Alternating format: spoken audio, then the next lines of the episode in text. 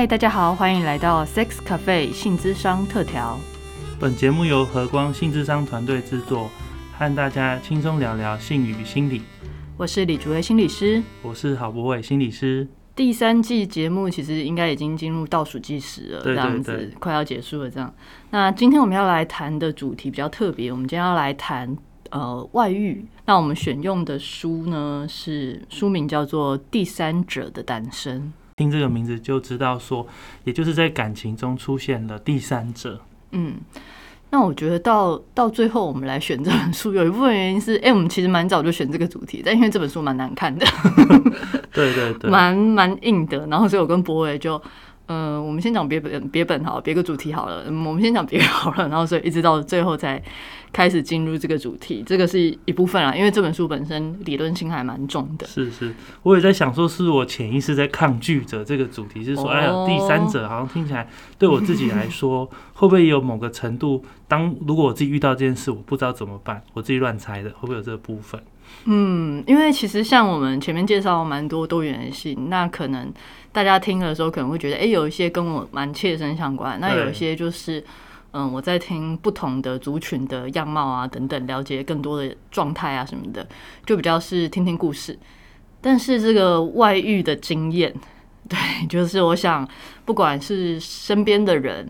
或者是自己的经验中，然后不管你的位置是在哪一个位置，可能是。当事者 A 可能是当事者 B，也可能是呃非当事者，诶，或者是也是当事者，但是另外一个 C 这样子，各种位置都有可能出现。那也可能就算没有直接参与其中，也有可能被他影响很多生活，可能是家人有这样的状况出现。对，那我觉得这种切身相关的主题的时候，要讲起来的确会觉得比较有压力哈。对，而且大部分我们谈到这个时候。大家好像都直觉反应就是直接就要谴责那个外遇的人啊，或者是那个所谓的小三，好像也没有什么谈论的空间，所以讲起来会觉得，诶，也是有点蛮难讲的。那还好这本书里其实提供我们蛮多的素材可以跟大家分享。嗯，诶，刚刚你讲到会谴责的是那个呃外所谓的出轨的对象或者是小三，但我自己的经验中啊，还有那种常被骂的是你怎么那么笨。还留在关系中不离开哦，是说那个被外遇的人，但是他还愿意在关系里的人，对对对对对，就是他都已经劈腿了，他什么永远都一定一定一定会再犯啊？你怎么还会相信他？你怎么那么蠢？就有时候会听朋友之间这样讲话，就觉得其实。呃，所谓的被劈腿或是被外遇的对象，除了本身情感中受到伤害，其实受到外界压力也还蛮大的。了解，那不是大家都被批评，无论是 劈腿还被劈腿，还是第三者都被。对，三个人其实都是，呃，不管是他自己本身的经验，或者是在文化或者在社会的观点上，其实都承受一定压力啊。其实是，是是是。OK，那我们今天介绍这本书就《第三者的诞生》，这个作者也很特别，如同我们之前讲开放式关系那个作者，他是一个专门做这个开放式关系的治疗师。那这本书呢，他就是特别就是专门做外遇这个主题的治疗师。他说他只做这样子的案例，哦，非常特别。对他收案就说，就是前提是你要有外遇相关经验这样子。对，这对我们来讲比较特别了，因为我们通常是每个主题都会接触一些这样子。是是是。嗯，那所以在这本书之中，他就会有机会去蛮细致的去谈到我们刚刚讲的呃三种对象，可能外遇者、被外遇者或是第三者的呃，不管是他们的故事，或是他们的角色中的一些心情，然后还有他描述的方式也比较不会是像我们在看那个八点档，嗯哼，八点档中就是通常都是 正宫小三，然后甩巴掌。然后就是整个就是很激动的那个暴力现场，这样子命案现场，然后对，然后就会有一些画面，什么谁跟谁就是很甜蜜啊，然后另外一个就是在想要怎么报复啊，那个场景什么，以前不是很流行吗？什么？哎，之前有蛮蛮多跟外遇相关的片，其实都在讲报复的相关的历程，这样子，对对对对。那这本书中，它就比较不是采取这样子单一的视角，它里面。比较是每一个视角都会有去谈到，而且是包含了整个从事件开始前，然后开始的当下的整个历程，然后到事件可能告一个段落，然后以及那之后这一段关系，不管是所谓的跟第三者的关系，或是呃，还选择留在伴侣关系中的这一对伴侣的关系，他要怎么经营？那未来会怎么发展？全部都把它包含在其中。嗯嗯嗯。那我们就先来聊聊这个外遇这件事的定义好了，因为觉得定义就蛮不一样，蛮特别的。你自己怎么定义？我自己定义哦，因为你知道，很长我们会讨论一种这个话题，就是说，你可以接，如果硬要接受的话，你会接受精神外遇还是肉体外遇？嗯，那对我来说，我我呢会觉得就是，诶。精神外遇我比较难接受，所以说那个对我的定义就是，如果你真的对某一个人动情，然后跟他有一些关系上的进展，到已经到暧昧了，对我来说就叫外遇。嗯，OK OK，好，那博伟刚刚讲了，今天没有我在想，我要自己要不要回答这个问题，有点想逃避。你也可以逃避。在想。嗯，好，因为对我来讲，如果说回到我自己身上的话，我原本想把它带过，后来想说我还是加入一下好了，这样逼迫博伟自我揭露之后自己不讲，好像蛮没道德的这样子。嗯，我发现对我来讲的话，好像很难明确的讲出来哪一个比较重要，或是哪一个哪一个行为到什么程度最影响我。然后我发现对我来讲话，蛮在乎那个对象是谁。哦，对象是谁？你是说那个可能的第三者？这个对象是谁？对对对对对，就是你可能跟某些人，呃，有一些什么搂搂抱抱什么，我可能都觉得还好。但是你跟某些人稍微多聊几句话，我可能就会进入到一个，我不会说外遇，但是可能我就会开始有点警觉，或是有点在意。哼哼哼，对我好像我发现我的话会是比较。嗯，也许是可以用吃醋来描述，就是我会比较在意的是你跟那个对象的关系，跟我跟那个对象的竞争。哦，OK，所以你是蛮看那个对象是谁的。对，然后我觉得那个对象的，呃，本身的不管是他的阶级、能力，或是长相，或者整个状态，会影响到我觉得有没有威胁性，而觉得，呃，这件事我会不会把它定义到就是像是出轨这样子？嗯嗯嗯，了解。OK，所以大家听我跟主委的这个定义就很不一样了。那在书中的这个作者有跟我们分享他自己的定义哈。首先就是，当然外遇跟开放式关系最不一样的地方是。这个外遇当然就是非知情同意啦，就是我们之前有聊开放式关系，是大家有说好某个共识，那可以自己去找关系外的第三方。可是外遇当然就是说这个事情是没有被谈开的，或者是从来没有讲过。那某一方或者是两方都各自去找寻在关系之外的这个第三者。嗯嗯，但但这边也谈到是说，因为我们刚刚讲的定义嘛，那事实上。呃，那个第三者是必须要是一个活生生的人，还是他是物品，或是有些人对，哦，也可能是工作，对对对，或有些人他觉得就是呃，伴侣看 A 片就算是，对对，那有些人认为是要有视讯性爱就算是，对，那有些人认为用钱花钱的就不算，然后有些人认为花钱的也算，嗯嗯嗯嗯，对，那里面其实各种除了。最最简单的分法是精神和肉体之外，所谓的肉体是什么肉体？精神又到什么程度算精神？是嗯，多花了半个小时聊天就叫精神外遇吗？还是他一定要用到我爱你，我想你，嗯，才算是？就是像这些，其实后来会发现，其实每一个人的定义都不一样。对对对，然后里面可能就会牵涉到像作者讲的，会有某种情欲的效应，就是所以会不会让？你跟他相处的时候，会呃想象或真的实际去执行某一些亲密的关系，好，譬如说，你会不会在跟他相处的时候，想象一些你们可能更亲密，譬如说接吻啊、拥抱这种情节，或者是其实你跟他相处的时候，你的身体就会有某种诶情欲唤起的感觉，这是他觉得还有可能有这个层次，当然这个部分也就是定义很很广啦，嗯。所以其实到底一对伴侣要怎么定义他们的关系？如果是决定一对一的话，到底他们的一对一是到什么程度？嗯嗯，这个他其实觉得说，我们现在都觉得，嗯，结婚了，或是就是好像进入关系了，那就是代表说好了。可是到后来就发现，其实并没有说好，对，根本就没有说好，从来没有在说的。对对对，那后来就如果两个人的定义有有了落差。然后一方根本就毫无回应，因为他觉得，嗯，没有啊，我没有触犯这个禁忌啊，这样子。但另外一方却很受伤的话，有些时候就会出现这种因为定义不同而产生伤害性或是产生冲突的这样的状况。嗯嗯嗯，对，所以这边我们我自己在看这个书的时候，或者我们在准备节目的时候，我就有在反思说，诶，如果我们是一个单一伴侣制的关系，我们常常会预设，就是你的伴侣跟我想的是一样的。譬如说，我猜你应该会有会觉得，诶，你自己去看 A 片。这这不 OK，我猜的，哦，或是我猜你也会觉得你在路上随便看其他的人，这个叫做不 OK，可是都是猜的，几乎没有人会先在你们交往的时候先坐下来谈论说，对你而言什么叫做单一伴侣制里面的呃约定，那哪些是已经超过我们彼此的界限？其实我们没有这种谈论的习惯，嗯，都比较是一种。约就是那种想象中约定俗成，但其实并不是真的这样子。是，嗯，所以讲到这边啊，我就会想要引用一句算是书中提到的话，它里面写到说，外遇虽然普遍存在，但外遇代表的意义，那包括了我们怎么定义外遇，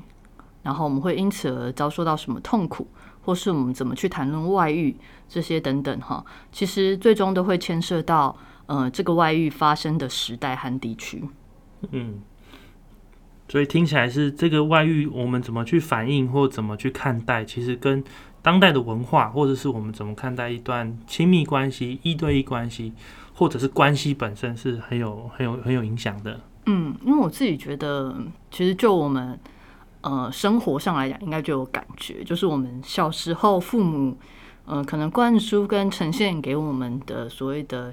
价值观跟外遇的观点，到我们现在年纪大了之后，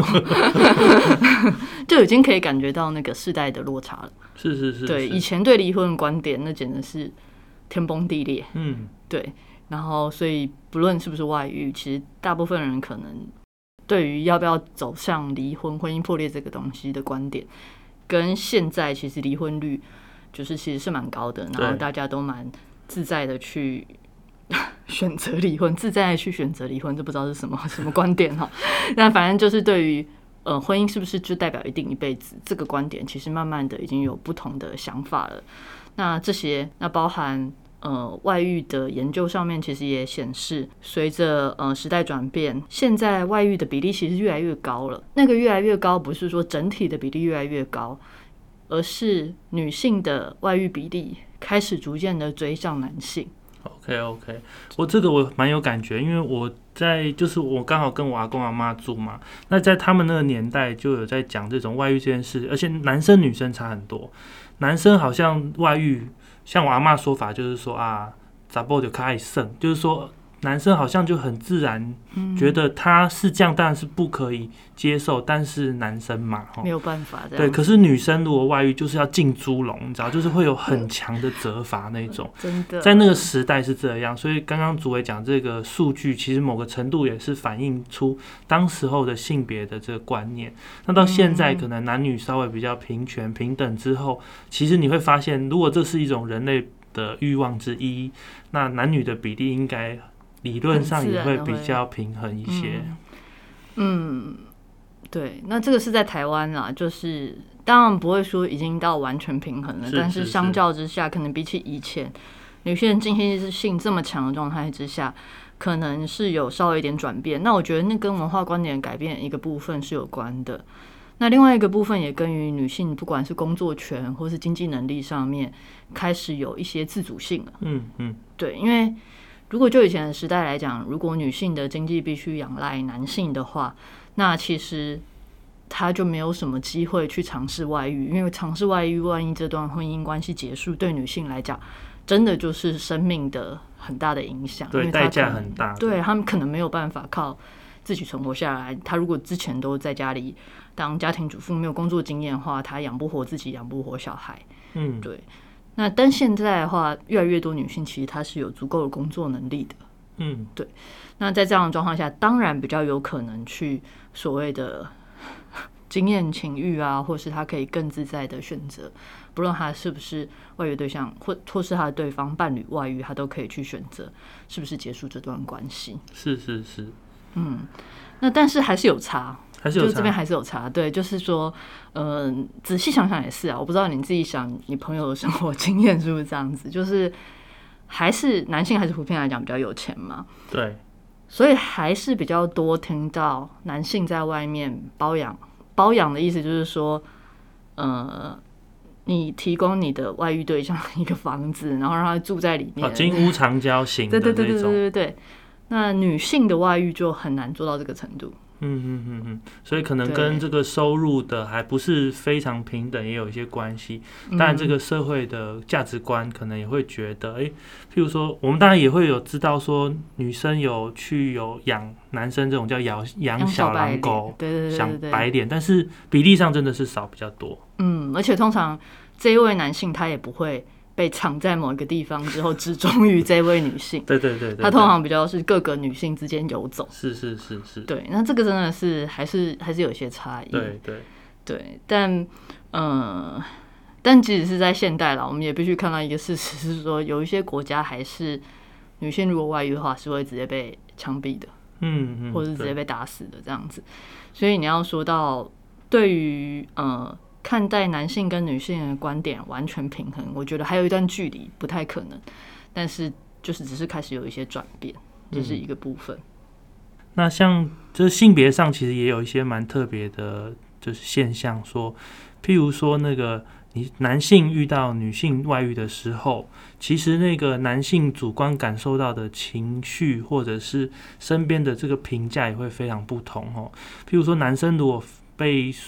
被比如周边的朋友、亲朋好友知道说啊你的太太或者是女友外遇的话，其实那种羞耻感或者是嗯自尊被伤到的感觉是强烈非常多的，嗯甚至他会觉得说这个女生其实就是不贞不洁，然后必须要除掉她。如果你还留在这个关系里面哦，那你实在是太窝囊了。嗯嗯，而且呃，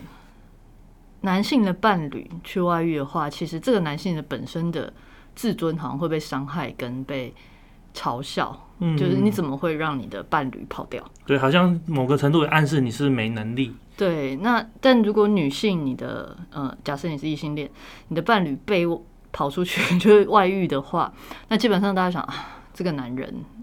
就是这样，他是个渣男啊什么的。嗯，对你可怜啊，辛苦啦。对对对对对，那这边的话，他的位置就比较不会是去觉得说一定是这个女性本身有什么严重的缺失或问题。那但这边当然也有一个差别是说，嗯，以前的话可能就是后现在啦，现在因为女性的自主权提升的时候，也比较会有压力，就跟刚刚讲到的男性其实是比较像的，就也会觉得说，诶，那既然对方的外遇，你怎么不离开？你已经有能力独立啦，你为，什么还要留在这段关系中？有时候也会被这样质疑。是是是是是，嗯，所以其实外遇是蛮蛮在关系中出现，真的是蛮复杂跟辛苦的状态，因为很难去跟真的跟亲朋朋亲亲朋好友诉说，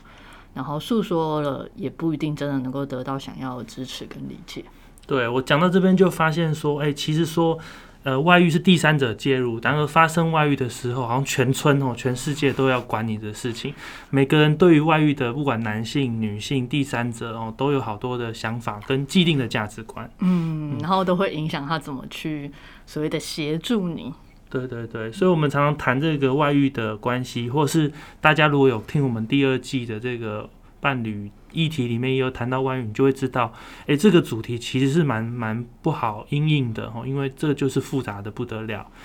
两个人要修复已经是不容易的事，然后各式各样的价值观、主流的或身边朋友的意见，也都会在这个过程中参与其中。那所以在这本书之中呢，我其实印象蛮深刻一句话是，呃，这个治疗师啊，就是当他的伴当一对伴侣进来要来处理呃所谓的外遇议题的时候，他其实会问他们一句话，他会说，嗯、你们的第一段婚姻已经结束了，那你们愿不愿意共同建立第二段婚姻？嗯，这句话其实让我就是感触蛮深的，因为其实外遇事件出现，真的就是像是一个 重量级的核弹对，炸开来了。对，那现在开始真的要再准备，就是这关系是要重新开始，而且甚至于不是从零开始，它可能是从负的开始。因为有太多的所谓的伤害、不信任，或者是冲突、攻击，然后或者是很多的积怨，这样子都会在这一个重大议题下一起被翻搅出来。是，对，有点像真的是灾后重建的感觉，就是说，然后但是这个，而且这个问句很很重要的是，你们是否还有意愿重新开始，还是说这一些过去的爱恨纠葛已经让你们没有这种想要彼此继续下去的意愿？所以，我我也觉得这这个问句非常的令我印象深刻。他想要邀请的是伴侣，是你们是否还有意愿在这一个。就是核弹爆炸之后，你们愿意重建你们的关系？嗯，而且这里面那个第二段婚姻这里面，我觉得还有意义是说，不用想着你们要回到以前的，因为你们不会回到以前。是是是，就结束了。对，以前的关系是没有发生过外遇的关系，现在是发生过外遇的关系。它不见得一定是更糟，可是它就是不一样。对，不一样的关系。你们要创造出不同的。呃，不管是沟通的方式、不同的连接的方式、不同的权利关系什么的，就整个要重新再来一次，不会直接说好，我们就忘记这件事情，我们重新回到以前吧，这是不可能。对对对，大家如果就是不论是看到你身边的亲朋好友，或你自己，或者你看到很多八点档啊、戏剧节目里，我们大概都会看到这个，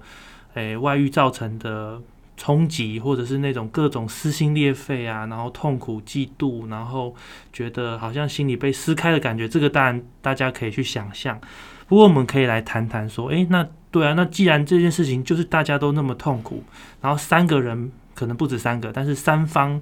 没有，好像没有一个人可以获利，那何以为什么会有发生这种行为或者这种状态呢？嗯，那也是这本书中第三第三个部分在讨论，就是外遇它里面到底。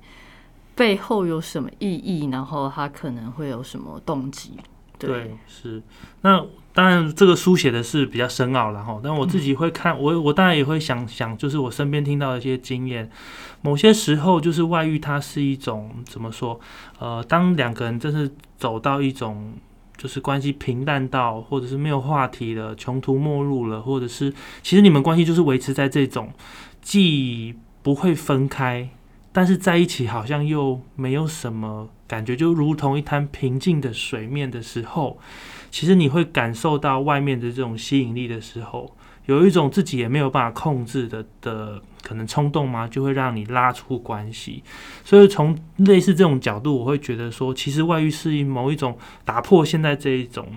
平衡的一种际遇。那这个打破当然就是后后续的发展，但很考验彼此的。能力啊，或者是怎么互动？然而，这这是一种新的机会，去看到关系里到底为什么我们会把关系经营成这么的像白开水一样的关系。嗯，那我自己的朋友相关的经验话，其实也是有各种样貌了。那也有像博伟提到的部分，那但也有的，他就是单纯的，他会描述是失心疯，就是 就是可能是喝突然酒喝多了。或者突然在某一个情境下，或者突然遇到了某一个对象，可能是前任的伴侣。哦，前任伴侣。对，然后突然有机会了。嗯，对，那感觉好像很好，不想要失去。那不代表他跟现在的伴侣关系不好，而是他就是好像有一个机会了，那有可能不会被发现，而就去尝试，但就被发现了。像这样子，那尤其是在现在来讲，其实。如果你想要的话，想要经营伴侣外的性关系的话，其实并不难。嗯，对，你有各种交友软体啊，或是各种呃社群网络的连接，你很容易就跟前任连上线的时候，是是是，这其实蛮容易的。甚至之间的这个交友邀请就跳出来。对，然后就是他说约你出来吃个饭啊，然后什么不知为何就演变成了性的场景的时候，那这个是我也蛮常会听有些朋友提到。对对对对，是啊，我还有我还有一种听到的是说，呃，可能你在进入某一个关系的时候，你有一个固定的形象、形象的包袱。譬如说，我进入这段关系的时候，是因为对方是被我好好先生的形象吸引，或者是我某一种就是良家妇女的形象所吸引，所以我在这段关系中，我可能某个程度只能展现这个部分，因为我会觉得，如果展现我其他的部分的话，他可能就会。这段关系会受到威胁。但是久了，我会发现我的其他部分好像没有办法在这段关系中展现。然而某个机会或者是因缘，我会发现我在另外一个人身上，我可以展现一个更自由、更流动的自己的时候，那种感觉也会让我觉得，诶诶，某个程度我可以让自己心中不同的样子出现，那种感觉也会非常好。所以我有听过这一种类型的就是外遇的动机。嗯，对。那我也还有听过是比较是说，觉得和伴侣之间的性太过麻烦。哦，是要照顾对方的感觉，要注意对方有没有高潮或享不享受。那但是如果他自己去花钱到外面找的话，他就完全什么都不用想，真的真的，就好像看一片一样，就是可以单纯的享受。了解，他就是一个三 D 版的对对对对。对对，然后他就觉得他可以被服务，然后可以感不用服务别人，又可以被服务，然后可以单纯的经验性就好，然后不用负任何责任，然后也不用想着就是他可能今天开不开心、快不快乐，结束之后会不会不爽，这些完全可以抛诸脑后。是是是，对，所以有些我知道的男性，他可能追求的比较，因为比较多是男性，是因为男性要找性交易这件事情，在台湾来讲是比较容易的啦，女性要找是相较困难一点。然后有些男性他可能就是觉得，哎，这样子我很轻松。嗯，书中有提到类似这个这个情节，就是说，诶，有些伴侣反而是这样，就是我在外面稍微抒发了我这种在性上面的欲望也好，或者是某种诶不需要担心责任跟要求的性之后，我回到伴侣关系，可能我会比较安分，或者说我比较能够愿意在关系中继续付出，这是某一种状况下的关系的经营。嗯，我觉得其实女性也可能会有这种心情、欸，因为尤其是呃婚姻关系时间比较长了之后，其实家是一个很复杂的场域，嗯，就是它大部分的家中就是已经不性感了啦，它包含着你回到家中你看到的。你看到床，你想的是床单是不是该洗了？哦，对对对，然后你看到了 就是环境空间，然后你看到你的伴侣，你可能想着你们哪一件事情要一起去完成，哪些事情他还没做，他承诺要帮你倒垃圾，他还没到或什么的，就像诸如此类的琐事，其实是纠缠着身上。那当你在家中有空有闲的时候，以女性来讲，可能想着还有哪些家事要完成。然后可能，譬如说要煮饭，煮完饭之后要照顾小孩什么的，然后那个性欲会在这个过程中慢慢的被消磨。当你是一个可能是一个母亲，然后或者是可能是一个所谓的太太，有很多的责任要负的时候，那个欲望是降低的。可是如果到外面的伴侣关系的话，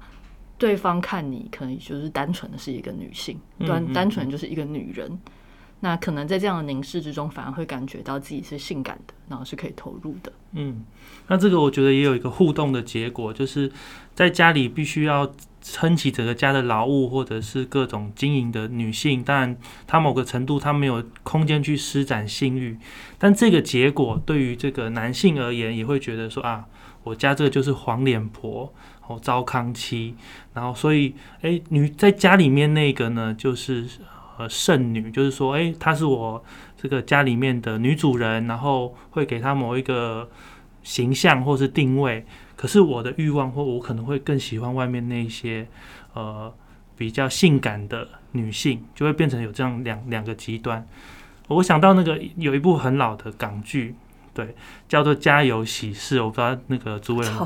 超级 了，但是那个经典就是这样子，就是那个大嫂最后就变成是一个糟糠妻之后，先生就没有办法珍惜她，她就外面经营，反而这个女性出去之后，她离开这段婚婚姻一段时间，她展现出她的欲望，反而这个先生又跑回来想要跟她经营关系。嗯，对，那的确是有蛮多，嗯。男性也会表达出来，就是说，好像在家中，他们感觉到，可能他们的嗯伴侣或太太，就是其实已经在他身上，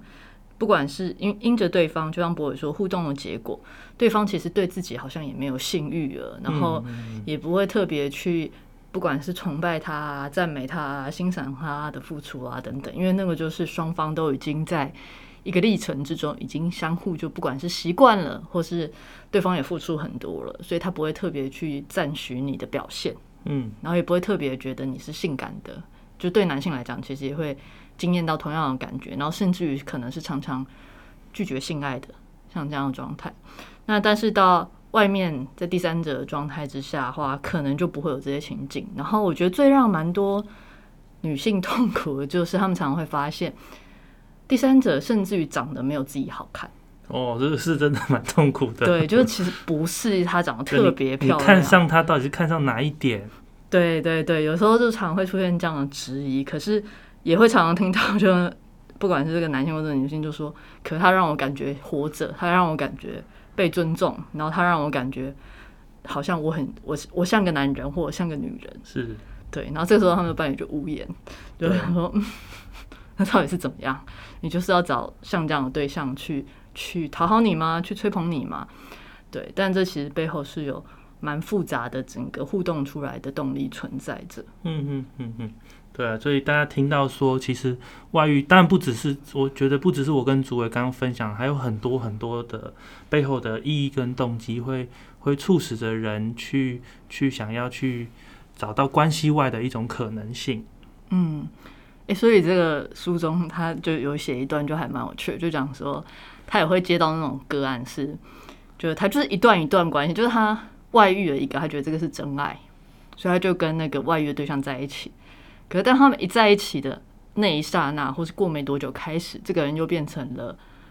太太，或是他又变成了先生，然后又慢慢的进入了一样的模式之中。于是他又觉得找第三者，那个又变成真爱了。哦，对，他就那种永无止境的这样子在追寻。对，然后。而他们没有办法理解，说创造出那种感觉，其实是因为你跟他就是不在一段稳定的关系中，所以才会你跟他之间没有太多其他要负的责任跟相互需要依赖的地方，所以你才可以创造出那种看似自由的假象。那一旦你跟他进入关系，其实是一样的，就是他就是自然会有一些责任，然后自然可能就会感觉到压力。那如果你的状态没有调整的话，它其实就是反复发生。是是是，对啊，所以听起来就是说，真爱不是某个特定对象可以带给你，你的经营跟创造还是很重要。不然你永远觉得抓抓到真爱的时候，真爱就溜掉，因为你经营关系的方式就是会扼杀真爱。对，而且你像不像个男人，或像不像个女人，真的是要由你自己来创造跟定义，而不是只是靠着对方的眼光来投射。那如果是这样的话，其实。你换几个应该都是一样。对对对，会重复这个过程。对，好，所以我跟博尔刚刚就大致随性分享了几个我们想象得到的一些呃外遇的场景，还有他们为什么要外遇这样子。那当然书中它有更多的案例，然后有更多细节，大家有兴趣的话可以去看。那蛮重要的是说，去探索所谓的外遇的动机，或是外遇的意义，其实不是说为了去判断说哦，所以谁是对的，谁是错的，或者是嗯，因为 A 不跟 B 都不跟 B 发生行为，所以 B 嗯外遇是合理的什么的，不是要去这样判断，而是想要去看到外遇这件事情啊，它其实是有蛮复杂的意义，不管是对这一个当事人来讲，或是对他们的关系来讲，其实都是。那只有去更理解、好奇这些意义，才有办法把外遇，呃，等于是找到它在其中可能代表的含义，然后也才有机会透过这个机会去，呃，透过这个所谓的外遇的这个机会去创建出新的关系来，那甚至于去修复原本的关系中呃缺损的部分。那所以在以这个治疗师来讲的话，他就会发现说，的确有一些呃关系可能在外遇之后就就破裂就结束了这样子。然后，但是怎么样好好的结束，或怎么样从中找到意义，也是治疗师可以协助的啦。那另外一个部分，但也有一些伴侣其实是在外遇之后，反而是创造了一些更深层的连接、更真诚的沟通，那反而让他们的关系有了新的可能性，那甚至于是燃起了新的性欲。那治疗师的工作，其实在其中就是去尊重、理解每一个人在其中的感受跟痛苦，以及他们在其中选择经验其中的意义。OK，所以。大家听到这个结尾，你可能会在猜说，哇，那所以这个作者、这个治疗师是不是在鼓励呢？大家都可以外遇啊，因为外遇又可以什么深层了解自己，知道自己的复杂程度，知道伴侣的需求，那你是不是在鼓励外遇？啊，不过作者他，我觉得他这个算是很有智慧嘛，或很有创意的回答，他是说，哦，对，就是我们都知道，譬如说你罹患的癌症或不治之症，在这个事情冲击你的生命之后，你当然还是会有很多的学习成长，你会从这个冲击中认识自己更多，了解自己更多，但是不会有任何人会去鼓励你说，那你就因为这样去去给呃去得一个癌症，所以他用这个来隐喻说，诶，外遇可能是一个我们非预期的这个遭遇。我们不会主动欢迎说哇，那那个赶快，我们赶快找第三者，为了自我成长，不是这个意思，而是借着这个非预期的机会，怎么样带给我们更新的了解？嗯嗯，我觉得这是一个蛮棒的一个提醒啦，就是外遇不仅仅是破坏，它可以是一个呃重建的开始，但是这不代表你一定要选择用这个方式，才还是有其他的对，你可以在感觉到关系不错。不不不是不错，在感觉到关系有问题的时候，就赶快去找治疗师哦，不用等到外遇之后 才来重建它哦，那也是可以的哦。对对对对对，是这样子的概念。对对对，所以呃，今天其实分享主题差不多，应该就是我们就差不多就讲到这边。那嗯，我觉得不论是说这本书，或是呃，在自己的生命中，如果觉得这本书太难看，不看也没关系哈。但就是透过这一次的 p o c k e t 的分享，其实也让大家有机会去。呃，重新反思，就是如果你原本对于外遇有一个蛮明确的价值观，跟蛮明确呃非黑即白的想法的话，我觉得它算是一个机会，可以让你重新去反思，到底外遇对你来讲是什么？那你可以跟伴侣讨论一下，到底在你们的关系中来讲，到底什么算是外遇？那你们怎么看待外遇这件事情？嗯，就呼应这个我们第二季一直在说的，其实性沟通。或者是伴侣之间的沟通非常重要，邀请大家也可以趁着这个机会有一些素材，让你们在生活中可以讨论我们刚刚最早说的那个，你们是不是有一些各自想象中的协议？好，那我们可以把这个东西真的更明确的有机会去聊聊看，对你们彼此有一些新的理解。嗯，那这也是一个呃机会可以去探讨，因为。怎么讲呢？其实我们第二季应该有讲过，我们没有人在进入一段关系的时候想象着一定会发生外遇，但有些时候事件就是这样发生的。对，那我们这集其实也是提供了一个呃，算是资源嘛，也就是说，即使真的事件发生，也不见得是世界末日。也就是说，很多人，而且真的很多人都遭遇过这个情境。那我们必然有机会从中获得一些智慧，或者是一些新的学习，而不必然只有伤害。嗯，好的，今天我们的分享就到这边，谢谢大家今天的听聆听。那同时也跟大家宣布一个消息哈，就是呃，在第三季即将结束的时候呢，我们决定我们要开设一个 IG 账号。那我们把链接放在资讯栏，那上面它可能会放一些我们呃每一季的重要的回顾啊等等的，然后或是有一些最新的动态资讯。那大家有兴趣的话，也可以一起 follow。对，那也许大家会知道我们第三季即将进入尾声，那同时我们可能也会。要去构思第四季的内容，也许有一些小彩蛋什么，我们也会在上面跟大家分享，我们怎么去去构思的一些内容。如果有在听的听众啊，那你们也可以上去，就是呃，不管是给我们一些回馈啊，或者是一些建议啊，让我们更知道未来可以怎么修正。是是是，欢迎大家，我们这个网路见。OK OK，好，那就今天就到这边喽，谢谢大家，拜拜。